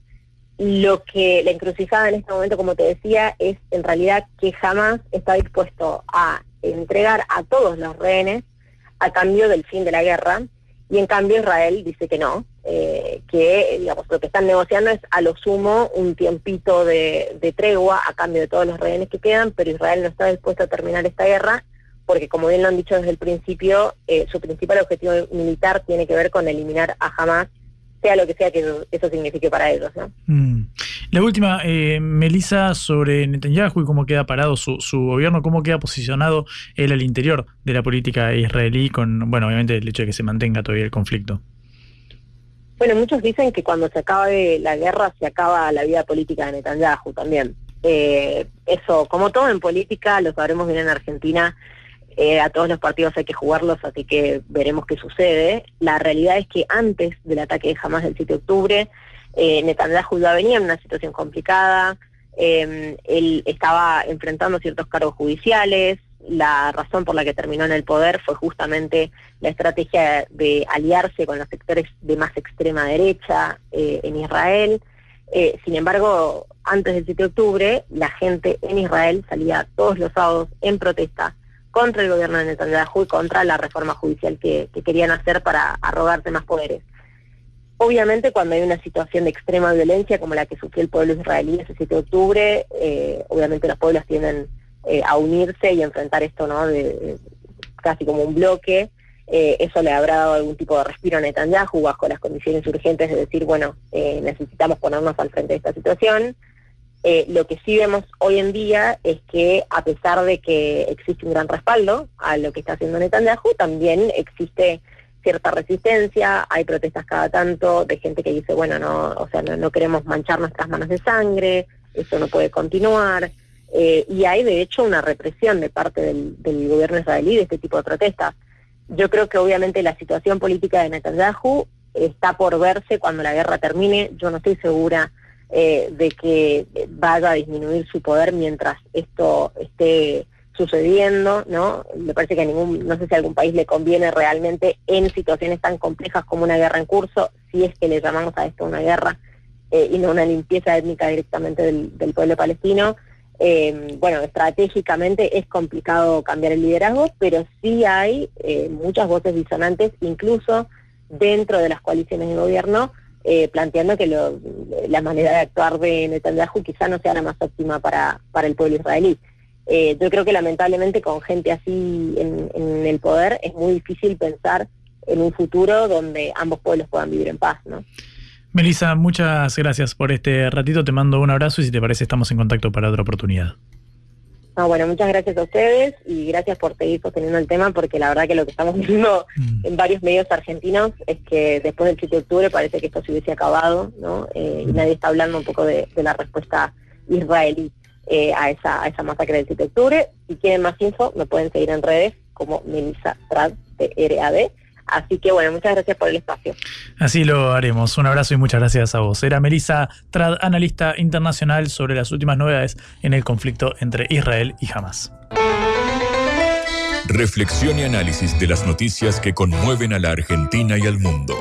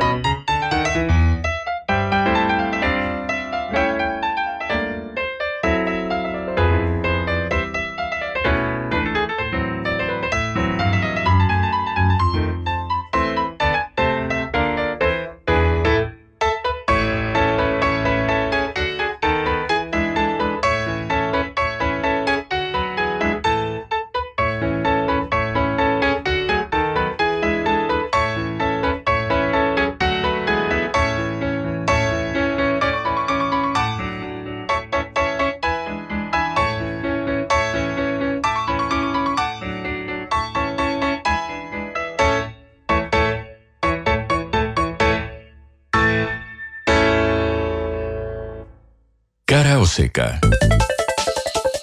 En el foco. Seguimos en Cara Oseca, nos metemos en la última media hora de programa, seguimos navegando las aguas de la política internacional, pero claro, tiene eh, su capítulo local también porque todo esto inició eh, con las declaraciones de Javier eh, Milei en la entrevista con Patricia Janiot de la CNN cuando dijo que Gustavo Petro su par colombiano era un comunista eh, asesino. Bueno, este es el, el tema más eh, sensible, obviamente, porque ha despertado la respuesta de la Cancillería eh, colombiana y, por supuesto, del mandatario. tenemos en línea a Diego Aretz, periodista desde Colombia, para charlar un poco al respecto sobre las implicancias y, bueno, hasta dónde puede llegar esta escalada en la, en la tensión. Diego, ¿cómo estás? Buen día, bienvenido a Caro Seca. Juan Leman te saluda. Buen día desde las Islas del Rosario en Colombia. Muchas gracias por esta entrevista y bueno, lo que podamos compartir sobre lo que está pasando aquí en Colombia con las declaraciones del presidente argentino. En primer lugar, eh, Diego, muchas gracias a vos por, por atendernos. Eh, ¿cómo, ¿Cómo ha impactado esto? Vimos una respuesta primero de la Cancillería, luego el hecho de que se convocara el embajador acá en Buenos Aires para intentar destilar lo que ha sucedido. ¿Cómo crees que cayó esto en el gobierno de Petro? ¿Crees que puede perdurar en el tiempo? Eh, ¿cómo, ¿Cómo crees que queda la relación bilateral? Bueno, primero hay que decir que las relaciones históricamente entre Colombia y Argentina han sido excelentes toda la vida. Realmente hemos mm. patriotas suyos argentinos. Mm. Sí, sí, te, escucho, te escucho. Se entrecortado un poquito. ¿Puedes continuar, por favor? Sí, muchos compatriotas de ustedes nos visitan todos los años aquí en Colombia y al revés muchos colombianos han vivido y han tenido experiencias maravillosas en la Argentina. Entonces son dos pueblos que comparten pues un idioma y, que nunca han tenido problemas. Ahora bien, eh, las declaraciones son desafortunadas porque si un presidente colombiano hiciera esas declaraciones de de un presidente argentino sería muy problemático pero al mismo tiempo si un presidente argentino hace eh, algo como lo Sí, eh, estamos eh, perdiendo a, Diego. A ver, no sé si estamos en un lugar con pocas señales. Diego Aretz, periodista desde Colombia, con quien estamos eh, hablando. Bueno, ahí hay algunos problemas vinculados a las señales. Justamente todo esto en el marco de las declaraciones de Javier Milei sobre el presidente Gustavo Petro. Luego la respuesta que llegó primero desde la Cancillería y luego del propio mandatario colombiano, cuando, bueno, de una manera algo más tenue, intentando no subir las. Este, estas tensiones suscitadas después de que Milei lo tratara de comunista asesino al presidente de Colombia. Bueno, así ha llegado ese, ese, incremento, digamos, en estas eh, tensiones bilaterales. Hay que ver cómo queda la eh, Entonces, Diego, te tenemos en línea nuevamente. ¿Estás? Sí, estoy acá con ah, ustedes. bien, bien. Eh, Diego, quiero, quiero eh, preguntarte directamente, vos decías que Argentina siempre ha tenido una excelente relación eh, con, con, Colombia a lo largo de, los años. quiero preguntarte si crees que esto puede marcar un precedente o una herida difícil de sanar, o si, bueno, básicamente con el tiempo se, se irá lavando eso. Sí, Colombia, Argentina, no, Colombia y Argentina no, no, no han compartido nunca una guerra, un conflicto, y la realidad es que esto tampoco lo va a producir, porque mm, la paz entre, entre los países, entre las regiones, se sus dirigentes. Y, y, pensándolo pues con detenimiento, las declaraciones del presidente Milei también tienen una, digamos, negativa respuesta en gran parte del pueblo argentino. Creo que independientemente de que de la ideología política no ha habido un presidente de derecha o de izquierda de la Argentina que haya agredido a un presidente de Colombia en la historia de los dos países. Creo que Javier Milei ya pasó a la historia como el primer presidente que agrede a un presidente de Colombia en la historia de los dos países y creo que eso es diciente porque creo que los argentinos deben ver eso, ¿no? Como uno se está representando ante el mundo, pues Javier Milei y cómo está agrediendo amigos de, que hemos tenido un gran respeto por la autonomía, la dignidad eh, y no solo por eso, sino también por los escritores. Si hay un escritor que queremos en Colombia, ha sido Borges, por ejemplo, Mm. es impresionante cuánto, cuánto se quiere la, la cultura argentina. Gardel, aunque murió aquí en Colombia por un triste accidente, eh, estaba lo, lo que hicieron mucho, ¿no? Entonces ver esto es muy complejo, pero además con mentiras, porque primero Gustavo Petro no, no es asesino, pero segundo no es comunista. O sea, no hay, no hay una sola verdad en ese, no hay una sola verdad en ese relato. Gustavo Petro nunca ha asesinado a alguien, pero además eh, no es comunista. Su ideología podríamos llamarla de socialista, la llama progresista, pero definitivamente comunista no es. Mm. Eh, Diego, muchísimas gracias por este ratito, fuiste muy, muy amable. Obviamente estaremos volviendo a hablar contigo si te parece en otra oportunidad. Dale. Por supuesto, muchas gracias y un abrazo. Un abrazo grande. Era Diego Ares desde Colombia hablando sobre bueno, las declaraciones que ha hecho Javier Milei sobre su par Gustavo Petro y la respuesta que vino desde el mandatario en un discurso donde se refirió a este calificativo de comunista asesino que dijo Javier Milei sobre Petro. Es momento de definiciones. Cara o seca. En FM Concepto.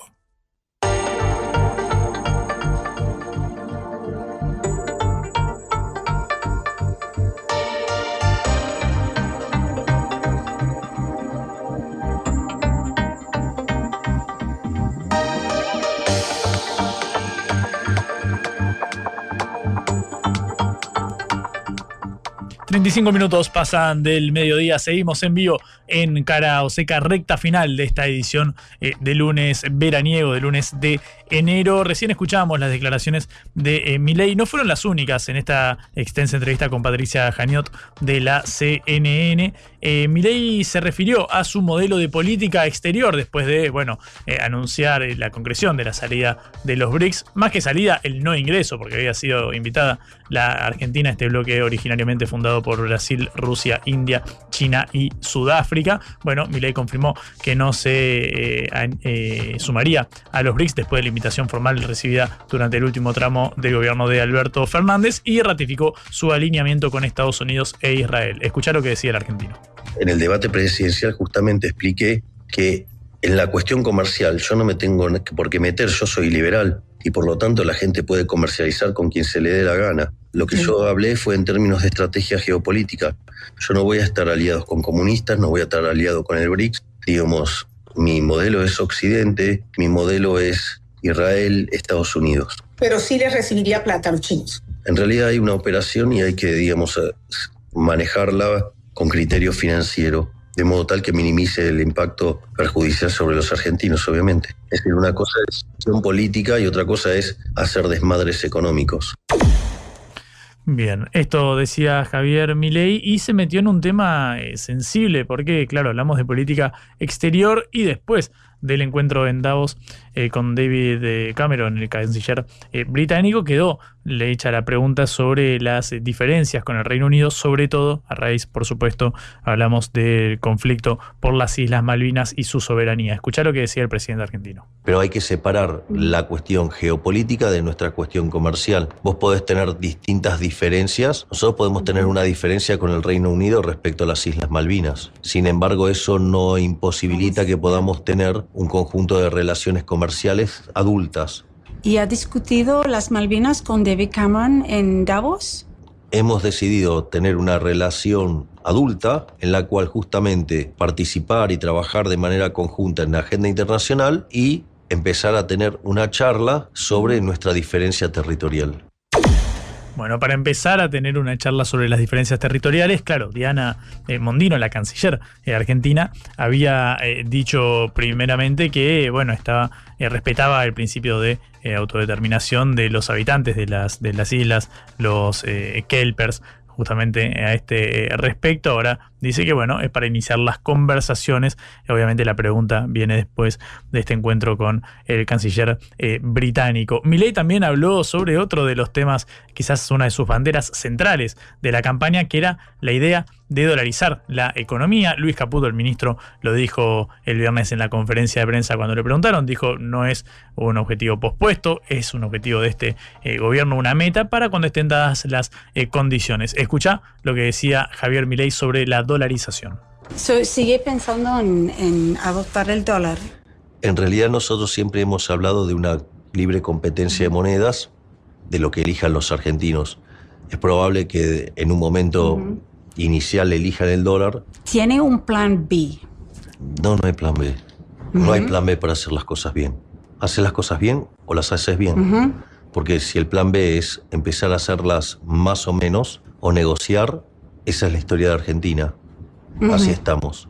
Entonces, los key value drivers del programa no se negocian no se negocia sobre los ejes centrales, las cosas se hacen bien o se hacen eh, bien. Bueno, esto decía eh, Javier Milei en esta extensa entrevista que por supuesto ha generado mucho revuelo a raíz eh, desde ya de las declaraciones sobre Gustavo Petro, pero que también tuvo su capítulo en torno eh, a eh, las relaciones con el Reino Unido y la dolarización de la economía. Caliente la entrevista en ese caso, como la ola de calor que se viene acá en Argentina. Te voy a pasar en limpio lo que decía el Servicio Meteorológico Nacional. Primero, que no va a haber lluvias. Y segundo, lo más importante es que habrá máximas por encima de los 35 grados. las horas más picantes para estar al sol serán entre las 11 y las 17, eh, como siempre. Eh, el área metropolitana de Buenos Aires, donde reside una gran parte de la población eh, argentina, será de las más afectadas, temperaturas por encima de los 35, 37 grados ya desde el miércoles o jueves, pero claro, son más de 10 las provincias afectadas por esta tremenda ola de calor que se viene. Ahora tenemos 30 grados, mira cómo va ascendiendo a medida que te voy actualizando. Es el alerta roja la que, ha emitido el Servicio Meteorológico para La Pampa, Río Negro, Neuquén, Mendoza, San Luis y Buenos Aires. Luego, claro, otras cinco provincias son las eh, afectadas con el alerta eh, naranja para este caso, así que atención, habrá que estar hidratándose eh, de manera continua, intentar no estar al sol entre las 11 y las 17 si podés evitarlo, la verdad que es una buena idea no hacerlo y como siempre, ingerir verduras y frutas. Mirá como de Yapa digamos, un consejo de salud en medio de esta álgida semana informativa. También está caliente por otros motivos. Blanco o negro, sí o no. A favor o en contra. Sputnik para la pelota para reflexionar. Shh.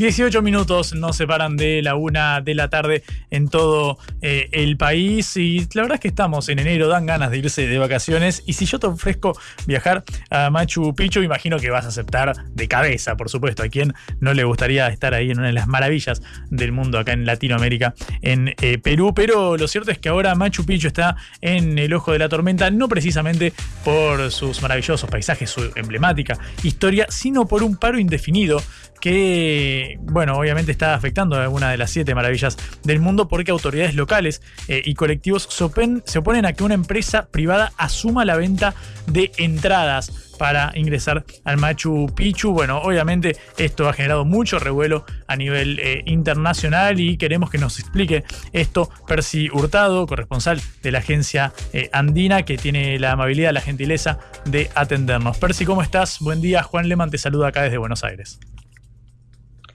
Hola, ¿qué tal Juan? ¿Cómo estás? Muy buenos días, aunque no muy buenos uh, aquí en el Cusco y en el país, porque el eh, principal atractivo turístico registra pues una protesta por quinto día consecutivo, Juan. Mm.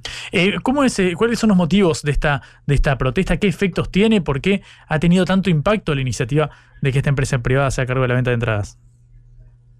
Sí, Juan. Eh, el año pasado se han uh, registrado hasta dos adendas que han generado el malestar de la sociedad civil, principalmente del distrito de Machu Picchu Pueblo, que está ubicado en la provincia de Urubamba, de la región del Cusco. Es una de las 13 provincias de la región del Cusco. Es una orden de servicio, la 3480-2023-S, del 4 de agosto del año pasado. Posteriormente, en noviembre, se ha suscrito pues esta adenda número 1, en la que 21 espacios culturales, incluyendo Machu Picchu y Cuelap, han sido integrados ¿no? para la administración por parte de la contratación de la empresa Joinas y que esta aparentemente iba a registrar una ganancia de al menos de 10 millones de soles por eh, que, eh, de acuerdo al cuestionamiento de la sociedad civil, un 3,9% del costo de cada boleto iba a ir a favor de esta empresa. Eso ha generado eh, malestar en la población y ya se gestaba desde el año pasado estas manifestaciones que para este año se han uh, concretado y son uh, y se han radicalizado, repetimos, desde hace cinco días. La población está incómoda porque uh, hasta antes de Joinas la eh, venta de los boletos de ingreso a la ciudadela Inca como al Camino Inca eh, lo realizaba la Dirección Desconcentrada de Cultura de Cusco. Esto desde hace más de 10 años.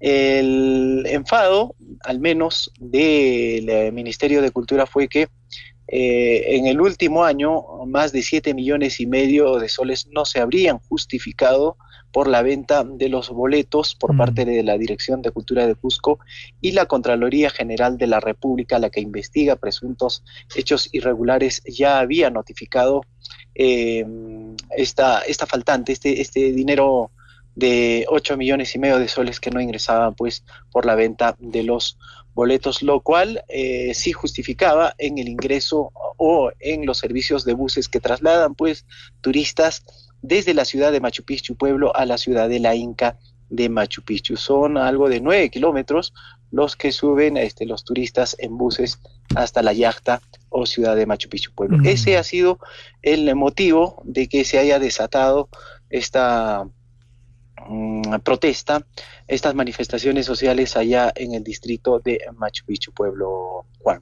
Mm. Es Percy Hurtado con quien estamos hablando, corresponsal de la agencia eh, andina allá en Perú a raíz de este conflicto en el Machu Picchu por la privatización del sistema de venta de eh, entradas. En Percy, Obviamente en 2023, eh, si no me equivoco, hubo casi un millón de turistas visitando el, la maravilla latinoamericana, 950.000, si, no me, si no me equivoco, con lo cual imagino que esto tiene un efecto muy notable a nivel eh, regional. ¿Hace cuánto no se detectaban protestas así en, la zona? Bueno, el año pasado, ya en realidad se, cumple un año eh, y un poco más de las protestas sociales que se han uh, registrado aquí en la región del Cusco, esto por la toma de mando por la presidenta Dina Boluarte en Cusco, Apurímac, que es una eh, región colindante, en Puno, Ayacucho y en Arequipa se han registrado protestas sociales. Y es un año de la misma, el cual ha generado también que no ingresen a visitantes o turistas con regularidad aquí a la ciudad del Cusco u otros atractivos.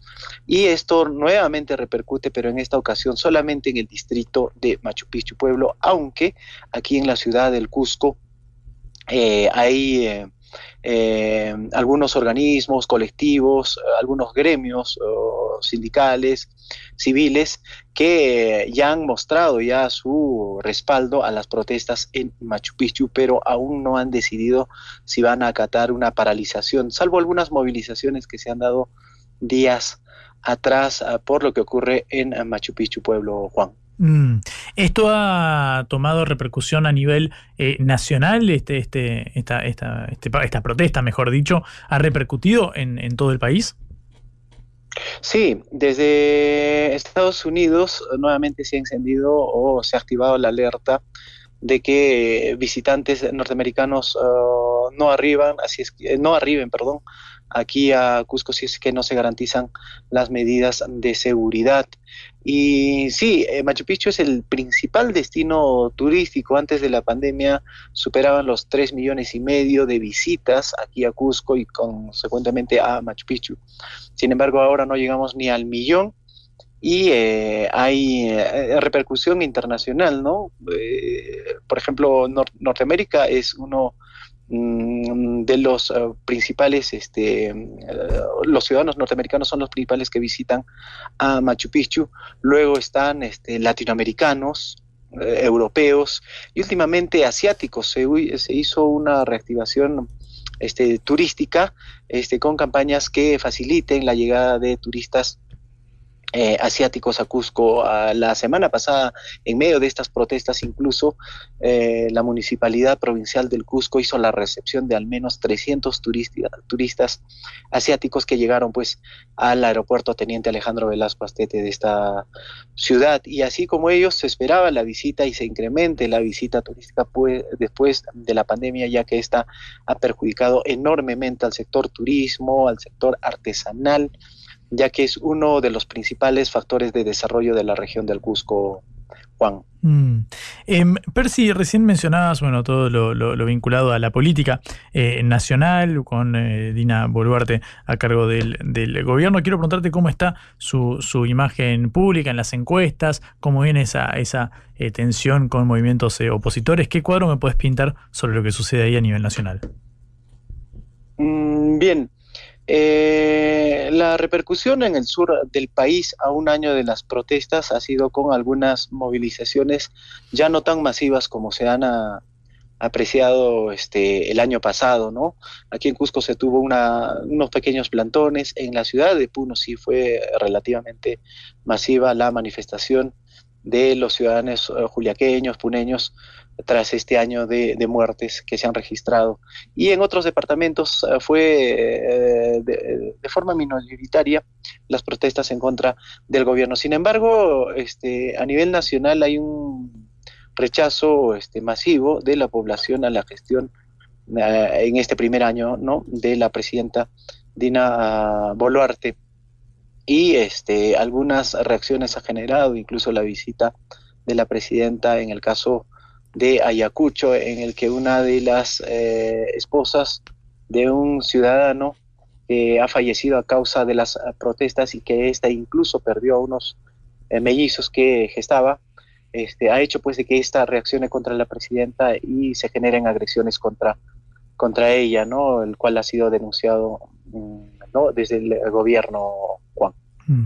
Percy, muchísimas gracias por este ratito, ha sido muy amable, realmente un placer hablar contigo y estaremos en contacto nuevamente si te parece bien. Juan, estamos en contacto en todo caso. Gracias. Gracias a vos. Era Percy Hurtado, corresponsal de la agencia Andina desde Perú. Cara o seca de Sputnik en concepto FM 95.5.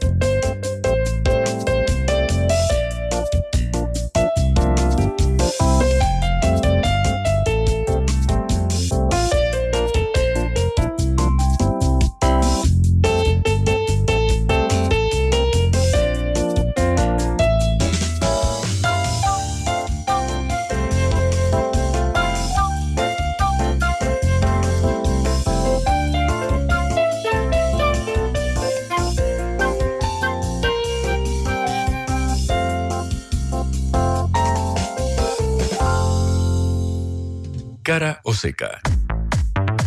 Te contamos lo que otros callan.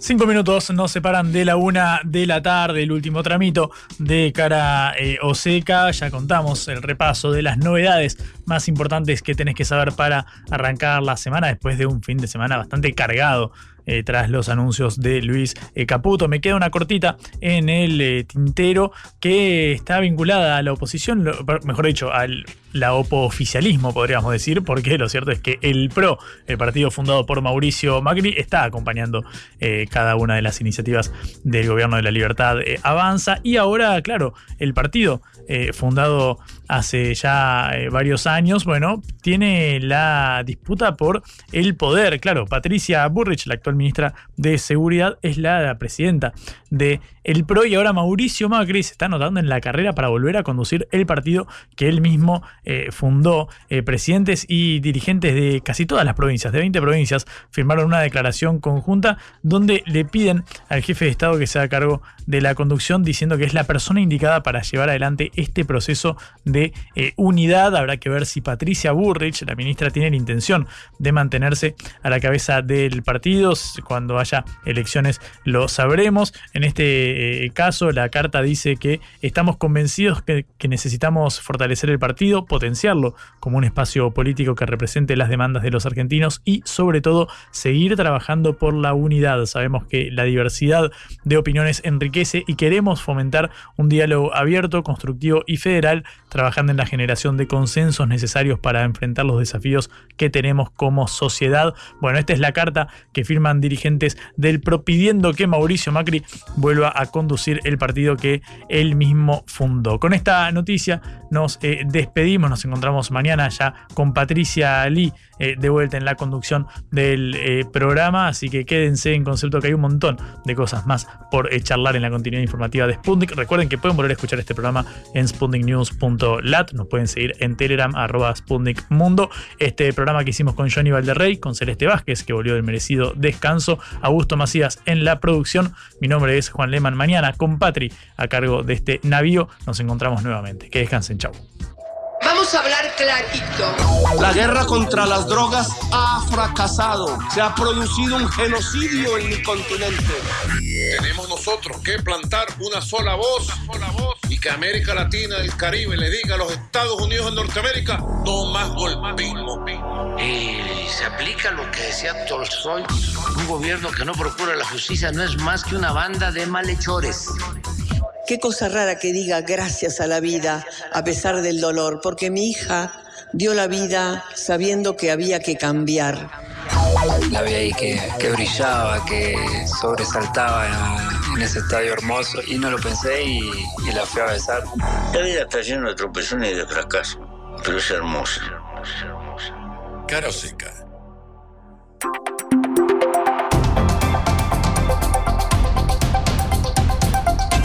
Estás escuchando Radio Sputnik.